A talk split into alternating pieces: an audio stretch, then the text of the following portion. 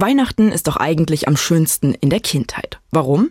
Weil unter dem Tannenbaum Geschenke liegen, die sofort nach dem Auspacken eine ganz neue Welt eröffnen. Spielzeug. Gespielt haben Kinder natürlich schon immer und vor allem mit allem, was ihnen in die Hände fiel. Seit dem 17., 18. Jahrhundert kauft man in den wohlhabenden städtischen Schichten hierzulande jedoch Spielzeug. Der Name Seifen steht da international seit über 200 Jahren für die sächsische Spielzeugidentität. Seifen kann aber noch etwas ganz anderes Besonderes. Sie ist die Welthauptstadt des Reifendrehens.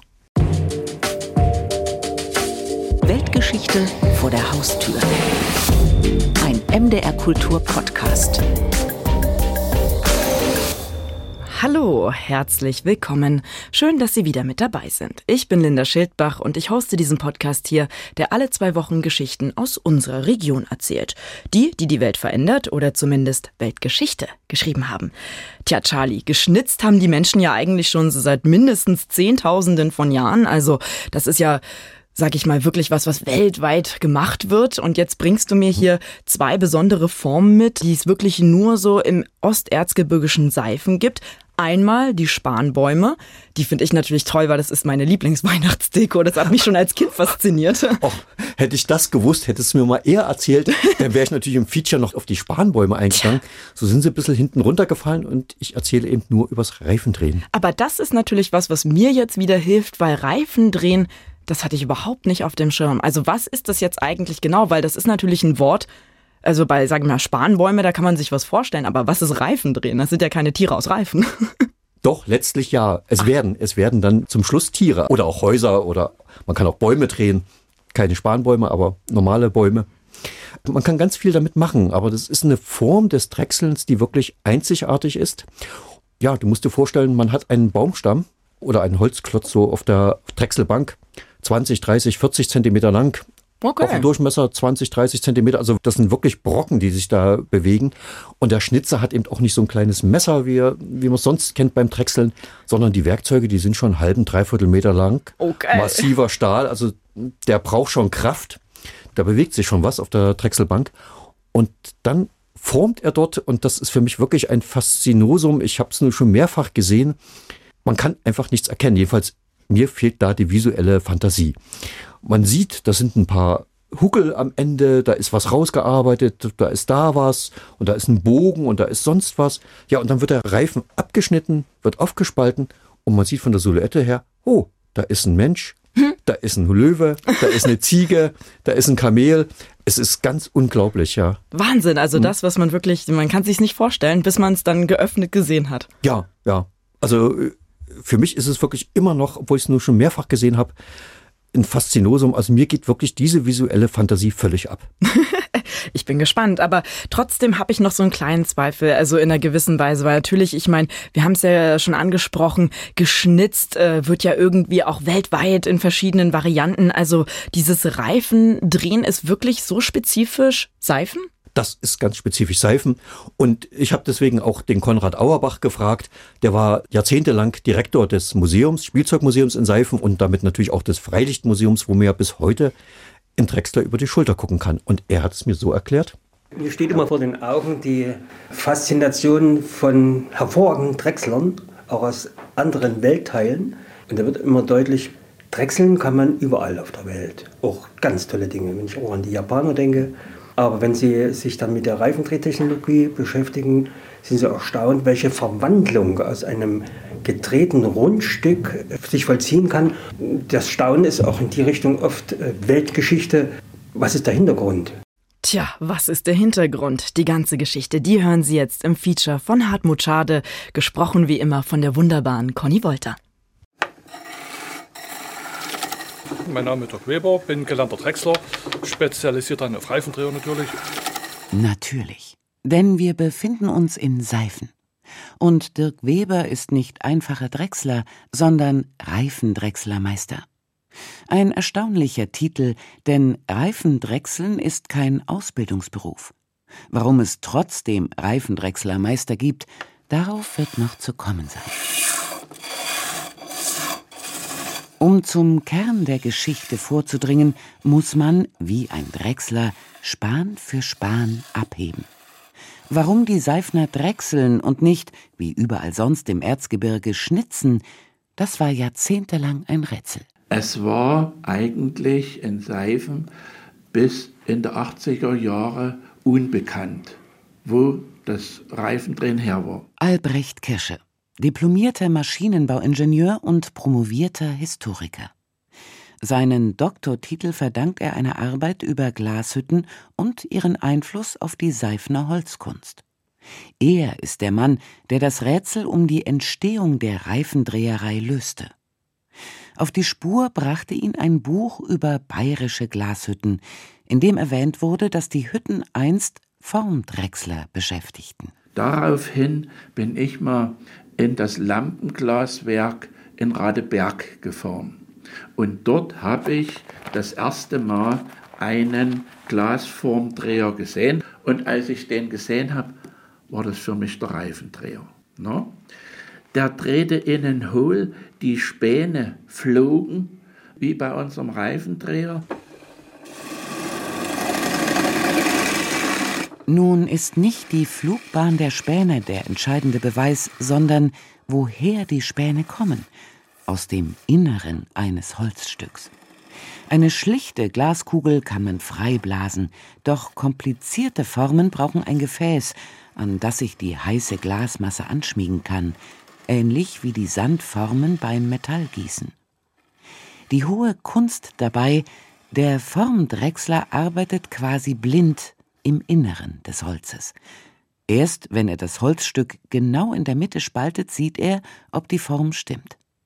Wieder zusammengepresst kann so eine hölzerne Form bis zu 2000 Mal für das Glasblasen verwendet werden. Und dann habe ich mal einen technologischen Vergleich zwischen Reifendreher und Formendreher gemacht. Beide müssen ein hervorragendes handwerkliches Kennen haben über den anderen und ein gutes Vorstellungsvermögen. Die Werkzeuge sind ähnlich angeschliffen und viel größer als die, die normalen Drechselwerkzeuge. Beide arbeiten mit astfreiem und feuchtem Holz. Das sind die zwei einzigen Drechselverfahren, die mit feuchtem Holz arbeiten. Ne? Was aber noch nicht erklärt, warum man nur in Seifen drechselt, im übrigen Erzgebirge aber schnitzt.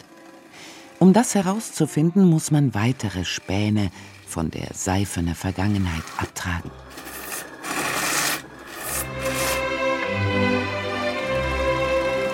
Wie es im Erzgebirge gar nicht anders sein kann, am Anfang steht auch in Seifen das Erz. Als Zünsiefen ist der Ort 1324 erstmals erwähnt. Das hell silberglänzende Zinn ist wichtiger Bestandteil für Bronze, wird aber auch für Teller, Schüsseln und Kannen verwendet. Da war alles ein bisschen armseliger als in den großen Silbergruben. Und der Zinnbergbau ging auch langsam im frühen 18. Jahrhundert langsam den Berg hinunter, ja, um im Bild zu bleiben. Igor Jensen, langjähriger Direktor des Sächsischen Museums für Volkskunst. Gleichzeitig gab es in Seifen eine Glashütte, Glashütte Heidelbach. Die ist nun wirklich einzigartig. Glasherstellung ist vom Mittelalter bis in die Neuzeit ein Wandergewerbe. Die Glasbläser ziehen dorthin, wo sie Rohstoffe und ausreichend Holz finden. Sind die Ressourcen erschöpft, bauen sie eine neue Glashütte an anderer Stelle, meist im Wald, fernab von Siedlungen. Heidelbach ist die einzige sächsische Glasmanufaktur in einer Ortschaft, in Seifen. Von dort liefert man an den Dresdner Hof.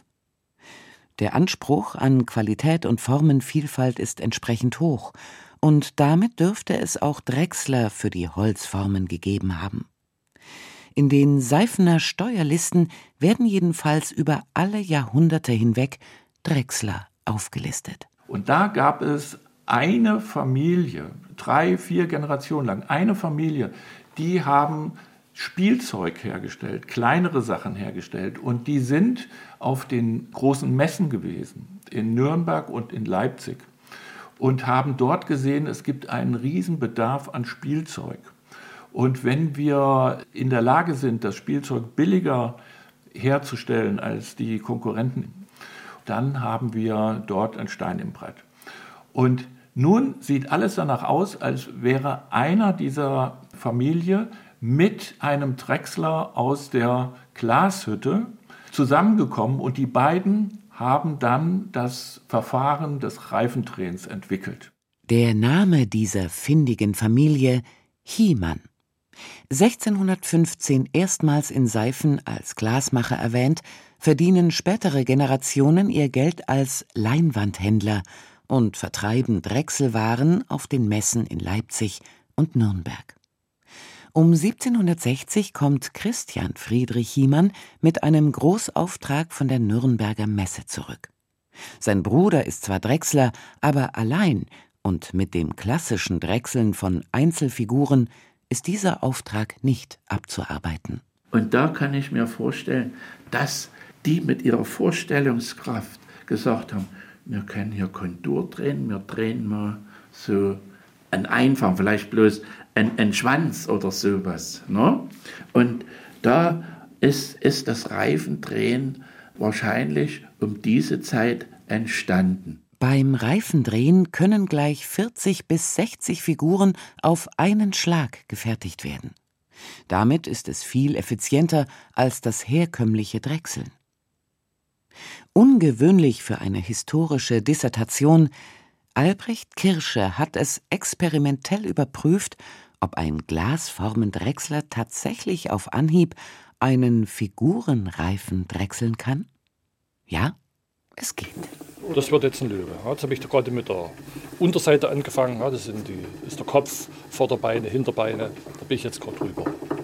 Der Laie sieht nur einige Huckel aus der Frontseite des Holzklotzes sich herausschälen. Um in ihnen Kopf oder Beine zu erkennen, bedarf es sehr viel Fantasie. Der Drechsler, der vor rund 250 Jahren die Idee hatte, auf diese Art Spielzeug herzustellen, muss ein visuelles Genie gewesen sein. Das ist die Unterseite fertig vom Löwen. Das sind Hinterbeine, Bauch, Vorderbeine, Kopf. Jetzt muss ich den andersrum nochmal aufspannen. Also um, um 180 Grad drehen. Und dann wird die Rückseite fertig gemacht. Solche Rücken, der ist relativ schnell gemacht. Also die Beinseite ist dann etwas aufwendiger, komplizierter. Ja, und dann drehe ich halt die Rückseite, spalte ihn auf und dann sieht man es halt, ist was geworden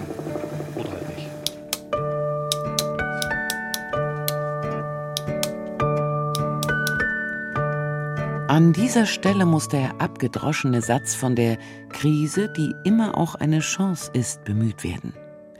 Ohne den Niedergang des Zinnbergbaus wäre Seifen nicht zur Welthauptstadt des Reifendrehens geworden. Denn beim Reifendrehen werden große Holzstücke bewegt, 20 bis 30 Zentimeter Durchmesser und bis zu 40 Zentimeter lang. Mit Fußantrieb, wie bei einer normalen Drechselbank im präelektrischen Zeitalter, ist das nicht zu schaffen. Aber in Seifen sind ja nicht nur die Bergleute, sondern auch die Pochwerke beschäftigungslos geworden. Pochwerke heißen die mit Wasserkraft betriebenen Mühlen, die das Erz zerpochen, also zerkleinern.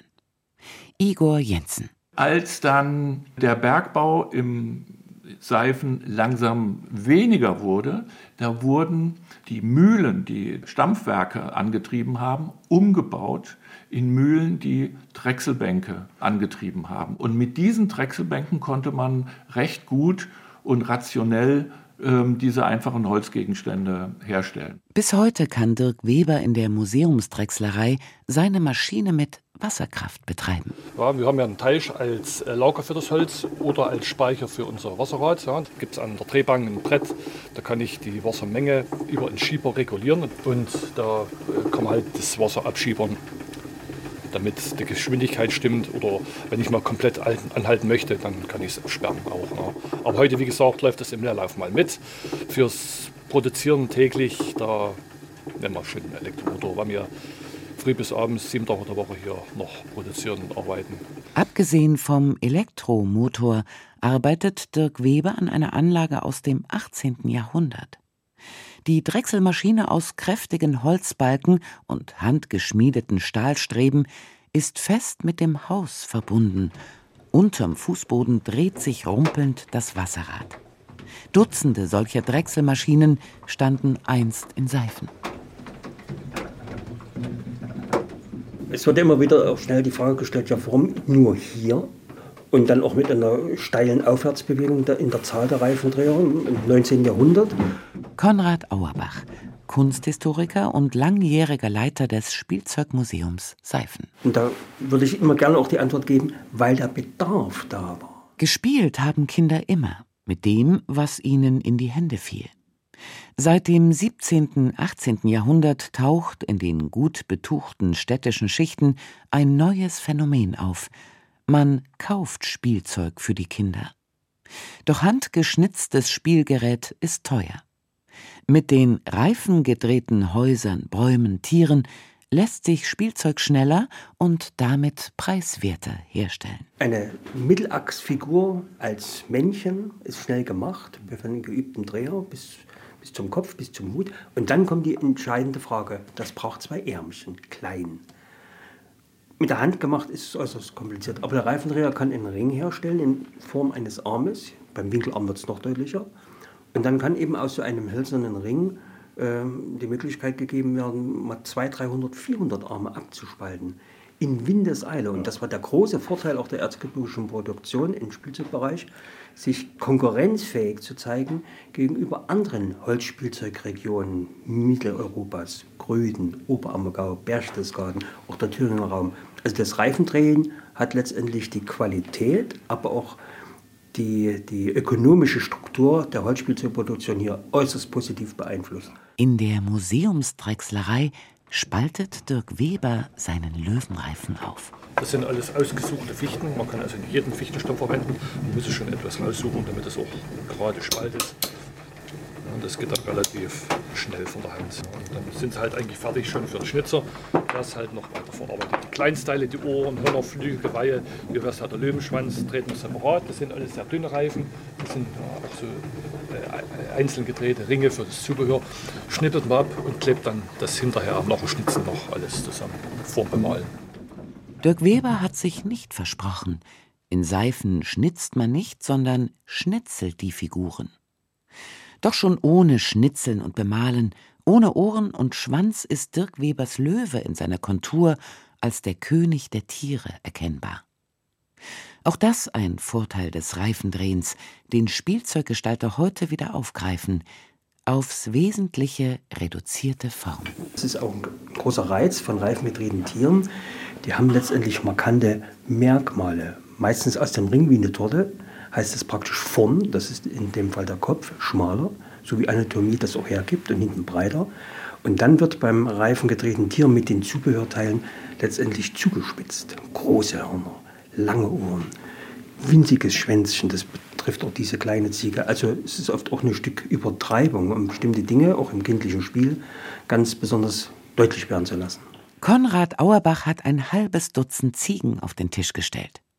Unbearbeitet, frisch vom Reifen, beschnitzelt, bemalt oder nur mit Kreide eingerieben, was die feine Fichtenholzmaserung verstärkt, mit angeklebten Ohren und Schwanz. Die Nachbearbeitung ist das eigentlich zeitaufwendige und wurde in früheren Jahrhunderten meist von den Frauen und Kindern der Reifendreher erledigt.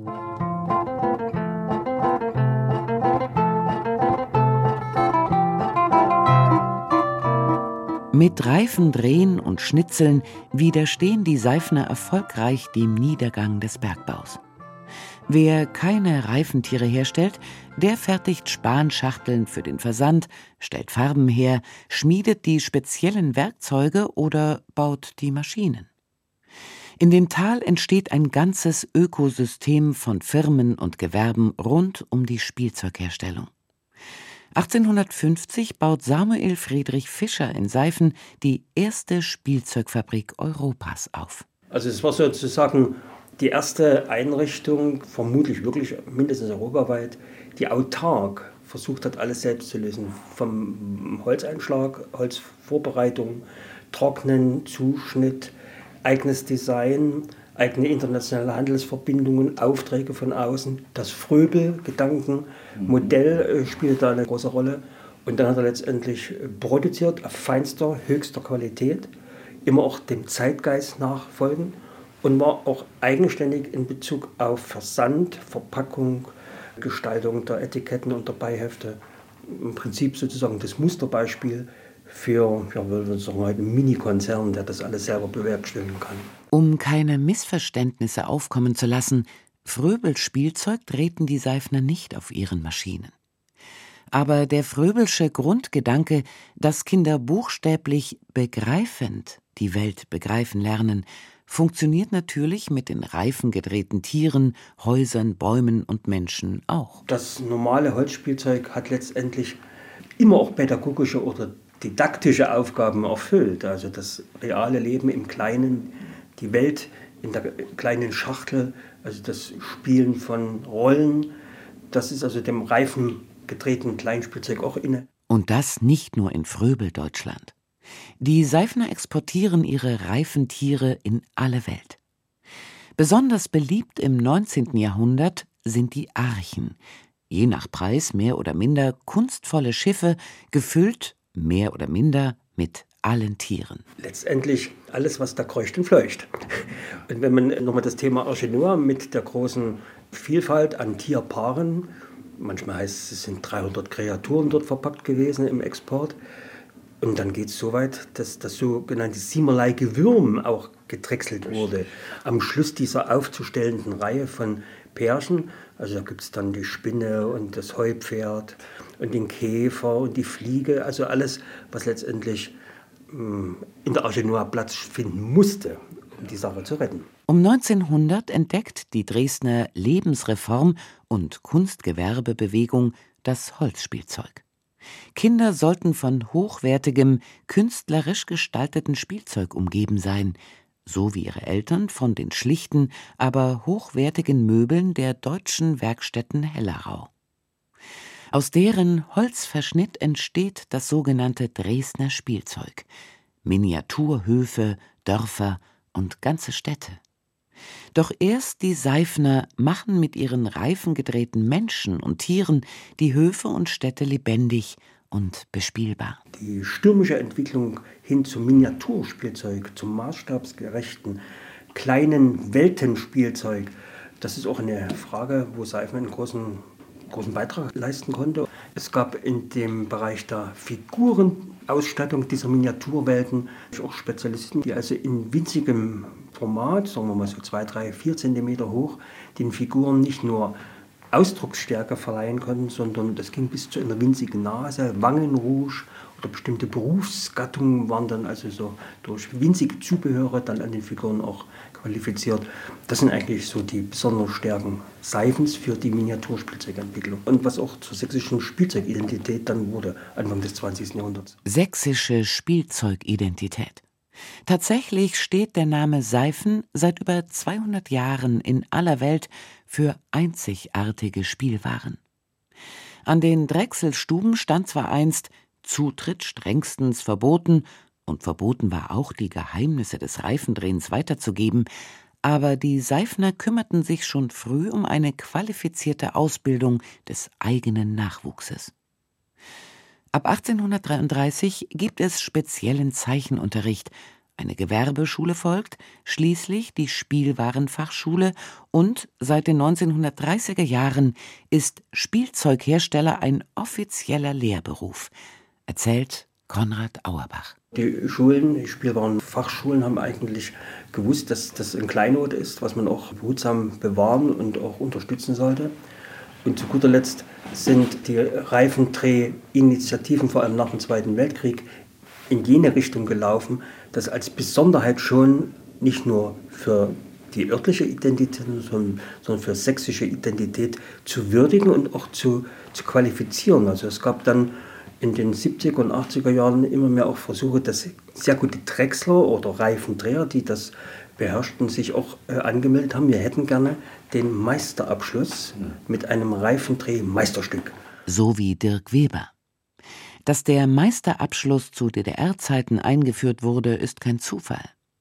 Den DDR-Oberen ist zwar nicht an einer erzgebirgischen Identität gelegen, wohl aber am Westgeld. Die fein gedrechselten Tiere, made in Seifen, sind wie Lauscher Christbaumkugeln Devisenbringer. Aber dadurch überleben die vielen Drechslereien, wenn auch verstaatlicht oder zu Genossenschaften zusammengeschlossen.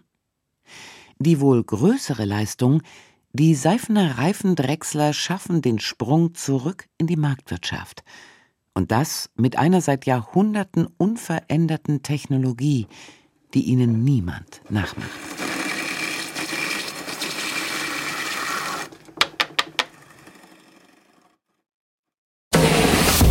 Weltgeschichte vor der Haustür. Ein MDR Kultur Podcast. Reifentiere aus Seifen, eine ganz besondere Kunst. Ein ganz seltenes Handwerk. Also das ist ja wirklich total spannend, Charlie. Und ich habe gelernt, in Seifen schnitzt man nicht, man schnitzelt. Genau, genau. fand ich so Habe ich aber auch erst dort gelernt. Also das ist wirklich ein Begriff. Und ja, mit dem Schnitzeln kann man dann auch die Spanbäume machen, die ja von dir so Ja. geschätzt werden. Danke, danke. Das ist auch was Eigenes. Und äh, der Albrecht Kirscher hat gesagt, er war mal zum Lehrgang. Ach. Und da waren ganz viele Schnitzer aus Olbernhau und, und, und Annaberg und Marienberg und alles. Und keiner von denen konnte das. Ach. Obwohl es eigentlich etablierte Schnitzer waren. Und ja, man schabt ja dann mit einem messerscharfen Reim, dass das so ein bisschen aufrollt und dann hat man eben diesen, und das ist eben zum Beispiel eine Sache, so genau konnte mir keiner der beiden sagen, wann das eigentlich entstanden ist und wo das entstanden ist. Aber das ist wiedergekommen eigentlich erst in den 30er Jahren oder 20er Jahren durch die Gewerbeschule, die es dort gab. Ach Die so. haben geguckt und haben, was ist machbar und dann haben die gesagt, hier ist doch eigentlich mal eine Technik, die müssten wir noch mal ausprobieren. Und dadurch ist es dann wiedergekommen. Also das ist nicht immer so eine durchgehende Tradition, man weiß gar nicht genau. Also Albrecht Kirscher hat gesagt, bei Agricola, da ist es eine Abbildung zu sehen, wie ein Mann in Stamm schnitzt, aber äh, von Ja. dem Stammschnitzen, ob das dann wirklich zu dem anderen Schnitzen kommt, das würde ich noch ein bisschen zwei- bezweifeln oder ist nicht klar. Aber ja, also dieses künstlerische sich beschäftigen, professionell von Künstlern beschäftigen mit den Schnitzen, mit den Traditionen, das bringt dann auch wieder was, weil so eine Tradition dann plötzlich wieder ins Bewusstsein kommt und sich nun doch seit 100 Jahren gehalten hat. Ne? Genau, und so wirklich wieder auflebt, weil das ist ja für uns, also viele, viele, ne, da gehören ja nun wirklich diese Spanbäume, das ist ja wirklich das, also es gehört ja nun wirklich zur Weihnachtsdeko mit dazu, das ist ja überall mit drauf. Ich hätte nie gedacht, dass das was ist, was es mal irgendwie eine Zeit lang nicht gab, ne? Interessant. Sehen wir. Total spannend. Also ich würde mal einen Vorgriff machen und sagen, äh, für nächstes Jahr würde ich mich mal generell mit Weihnachten im Erzgebirge beschäftigen. Mhm, und ich glaube, da kommt einiges noch raus, weil so Jahrhunderte alt sind viele dieser Traditionen nicht. Und du hast jetzt auch gesagt, das ist Weihnachtsdeko. Ne? Das ist Ja. eben kein Spiel, also die sind ja auch viel zu filigran, als dass man sie Kinderhänden Um anvertrauen Willen. könnte. Ja, genau. Also auch das ist ja eine völlig andere Tradition und die ist eben nicht so alt, wie man glaubt. Mhm. Ja, und das kommen wir mal zum Spielzeug, weil das ist ja eigentlich genau das, was bei den Reifentieren ja auch dieser dieser Ausgangspunkt war, dass man ja, so wie ich es verstanden habe, ja auch wirklich mal wieder spannend ist zu sagen, Massenproduktion macht den Vorteil. Also so kam es ja eigentlich, dass sich das dann auch etabliert hat. Also Ja, ja, es gab ja schon die anderen etablierten ähm, Spielzeugproduzenten. Aber dann gab es diesen Großauftrag, den der Hiemann aus Nürnberg mitgebracht hat, den man so mit herkömmlich eigentlich nicht bewältigen konnte. ja, Und da kam dann irgendjemand auf die Idee, mit den Reifen sind wir viel schneller, das zu machen. Man muss ja auch gucken, das eigentliche Reifendrechseln ist ungefähr, sagen die mir alle, ein Drittel der Zeit. Der, ach, ja, der Rest geht fürs Beschnitzeln drauf. Also die, die sind ja dann eckig, wenn sie abgeschnitten werden. Und die werden natürlich noch rund geschnitzt, so Rücken, die werden bemalt oder bekreidet. Also das sind ja noch Arbeiten, die viel mehr Zeit kosten. Also ungefähr ein Drittel, sagt man, von der Zeit geht fürs Drechseln drauf und zwei Drittel, um die dann fertig zu machen, zu bemalen, zu beschnitzeln. Ich finde das sowieso so faszinierend. Ich frage mich, wie das ist, wenn man das erstmal lernen muss, also dieses Reifen äh, drehen, weil man ja wirklich nicht sieht, was rauskommt. Und ich frage mich immer noch, also selbst nachdem ich es gehört habe, wie ist das, dass man nicht sieht, was dass das innen entsteht? Ne? Das ist, äh, ist verrückt, das, das schließt sich mir überhaupt nicht. Ich kann mir das sehr frustrierend vorstellen, wenn man anfängt, das zu lernen. Und sehr schön, wenn man dann den Durchbruch hat und das klappt. Wahrscheinlich ja. Also wie gesagt, mir ist auch ein Rätsel. Ich kann dir nur sagen, fahr hin, aber bitte nicht in der Weihnachtszeit. Ja, Mach's lieber genau. im Sommer. Jetzt ist Seifen sehr überlaufen. Und guck dir das an. Also Und eigentlich, ja, ja. eigentlich ist es ja so, eigentlich müsste ich es ja fast von meinem Familiennamen her kennen, weil klar, jetzt heißt ich Schildbach, aber meine andere, mein anderer Familienteil heißt ja Drechsel. Also Ja, eigentlich, eigentlich. hätte da jemand vielleicht in meiner Familienlinie, vielleicht wusste jemand, wie es ging. naja, da müsste er schon aus Seifen herkommen. Also man hat es auch sehr geheim gehalten. Ach. Ja, ja, also die Türen waren zu, da kam nicht jeder rein. Und es gab eine Zwangsinnung. Man musste als Drechsler in der Zwangsinnung in Seifen beitreten. Und in deren Ordnung stand, es darf nichts verraten werden. Ach, Geheimhaltung, ja, Geheimhaltung. oberste Priorität. Absolut, absolut. Wahnsinn. Und es soll irgendwann mal jemand, der hat einer Japanerin. Tja, da ist jemand schwach dann, geworden. Ja, äh, es wurde doch erzählt und gezeigt und ihren Ring mitgegeben und hat dann aber so ein schlechtes Gewissen gekriegt und hat es dann seinen Kollegen verraten und man hat die dann an der Grenze festgenommen und ihren Ring wieder abgenommen und so. Also es ist, es ist weiterhin geheim geblieben. Wahnsinn, mhm. Wahnsinn. Und es gibt übrigens auch noch eine Werkstatt, da hat eine Kollegin von uns, die Katrin Engel, hat äh, einen Besuch letztens gemacht und eine Reportage. Das kann man sich auch übrigens online nachhören bei mdr.de zu diesem Besuch. Das fand ich spannend. Mhm. Genau. Und ich wollte noch zu sagen, dass ja Drechseln generell, klar, dass diese Reifentiere ist ganz besonders Erzgebirge, ne? Aber es ist ja auch immaterielles Kulturerbe, dieses Drechseln. Genau. Also nicht das Reifendrechsel an sich, sondern das Drechseln als Handwerk insgesamt mit der Unterrubrik Reifendrechseln ist immaterielles Welterbe seit 2018, glaube ich. Ja, weil das wirklich was Faszinierendes ist. Also ich meine, das ist Jahrtausende alt hat vor allen Dingen aber seit dem Mittelalter geboomt. Und dann ist ja auch interessant, auch wenn du Drechsel heißt und wahrscheinlich ja nicht aus adligem Geblüt bist. Und das. Ach. Moment. Weiß ich nicht. Moment. Jetzt du willst da, nein, nein, du willst sagen, das Drechseln war auch was, was Adlige gemacht haben? Genau. Also das Ach. war auch durchaus eine Beschäftigung von Königen, mm. Fürsten, auch in Sachsen. Die haben gedrechselt. Das war wirklich was Faszinierendes. Nicht unbedingt Holz. Die haben dann zum Beispiel auch mit Elfenbein gedrechselt. Mm. Aber das ist eine Technik, weil man wirklich eine Welt erschaffen kann aus so einem Stück Holz oder eben der König aus einem Stück Elfenbein. Mhm. Das war wirklich was Faszinierendes. Man hat sich so ein bisschen, hat mir mal ein Kunsthistoriker gesagt, wer drechselt, ist wie Gott, ne? Man erschafft eine Welt. Oh, schön, schön. Ich sehe. Also in dem, in dem Kontext war das natürlich dann auch eine etablierte Tätigkeit für einen äh, König oder für einen Fürsten. Hm, interessant, ja. Heute trotzdem eher für die Handwerkerinnen und Handwerker, die das natürlich wirklich können. Aber es ist spannend, weil so oft sind ja solche Techniken nicht standesübergreifend. Ne? Nee, das ist wirklich was Besonderes. Aber man kann eben wirklich so faszinierend viel machen. Das ist schon interessant. Und ich fand es auch interessant in Seifen. Ich weiß sagen, gleich zweimal Weltkulturerbe Spuren. Einmal das immaterielle Handwerk. Ja, genau. Das, Welterbe, Drechseln, das Drechseln. Ja. Und Seifen ist zwar nicht offizieller Standort, aber natürlich ist ja die Montanregion. Ja, stimmt. Montanregion Erzgebirge ist ja Weltkulturerbe. Seifen ist da sozusagen auf der B-Liste, also keins der ganz großen. Aber, Kein offizielles Schild. Ja, aber es ist ja Zinnseifen und ohne diese Wasserwerke, und das, die kommen ja aus dem Erzgebirge, also aus dem Erzbergbau, hätte das sich wahrscheinlich auch nicht so durchgesetzt, weil man einfach, was ich ja vorhin schon mal sagte, diese großen Klötzer, die kriegst du nicht mit der Hand oder mit, mit dem Fuß bewegt. Also es ist nicht wie so eine einfache Töpferscheibe. Da sind ja wirklich Massen, die man dort bewegt. Ne? Das, dafür braucht man Kraft. Mhm. Und in dem Falle eben die Wasserkraft. Wahnsinn. Ja, also Reifentiere aus Seifen, ganz besonders. Entweder als Spielzeug oder genau manchmal vielleicht auch als Weihnachtsdeko. Mir ist schon ein bisschen weihnachtlich zumute übrigens. Dir auch. Ist ja ein bisschen unsere Weihnachtsfolge heute. Es ist unsere Weihnachtsfolge und äh, klar, wenn man jetzt, so wie ich jetzt gerade im, im Erzgebirge und in Seifen war und alles ist dekoriert und steht voller Schwibbögen, Pyramiden hm, und beleuchtet. Äh, und, dann ne? natürlich die Kurrende mit der Seifener Kirche in allen Varianten. Dann kommt schon Weihnachtsstimmung auf. Ja, es freut mich auch. Wir haben voriges Jahr Silvester gemacht. Ne? Ich wollte gerade sagen, Beethovens Neunte. Da kann man gerne nachhören in der ARD-Audiothek und die ganze Geschichte dazu hören. Genau, das war sehr, sehr spannend. Aber vielleicht ist man noch ein bisschen in weihnachtlicher Stimmung ich und hat noch sagen, was anderes. Vor, ich wollte schon sagen, also vorher, bevor man meine oder unsere Folge hört über die Neunte Sinfonie, sollte man erstmal von unserem Kollegen Tom Hartmann die Folge hören über Lauscher Weihnachtskugeln. Ja. Denn die gehören natürlich genauso zu Weihnachten. Was wäre ein Weihnachtsbaum? Also man will ja dann doch nicht unbedingt die Tiere an den Weihnachtsbaum hängen. Genau, das kann man sich dann entweder für den 24. aufheben oder vielleicht am 25. Vielleicht kann man auch tauschen. Sehr schön.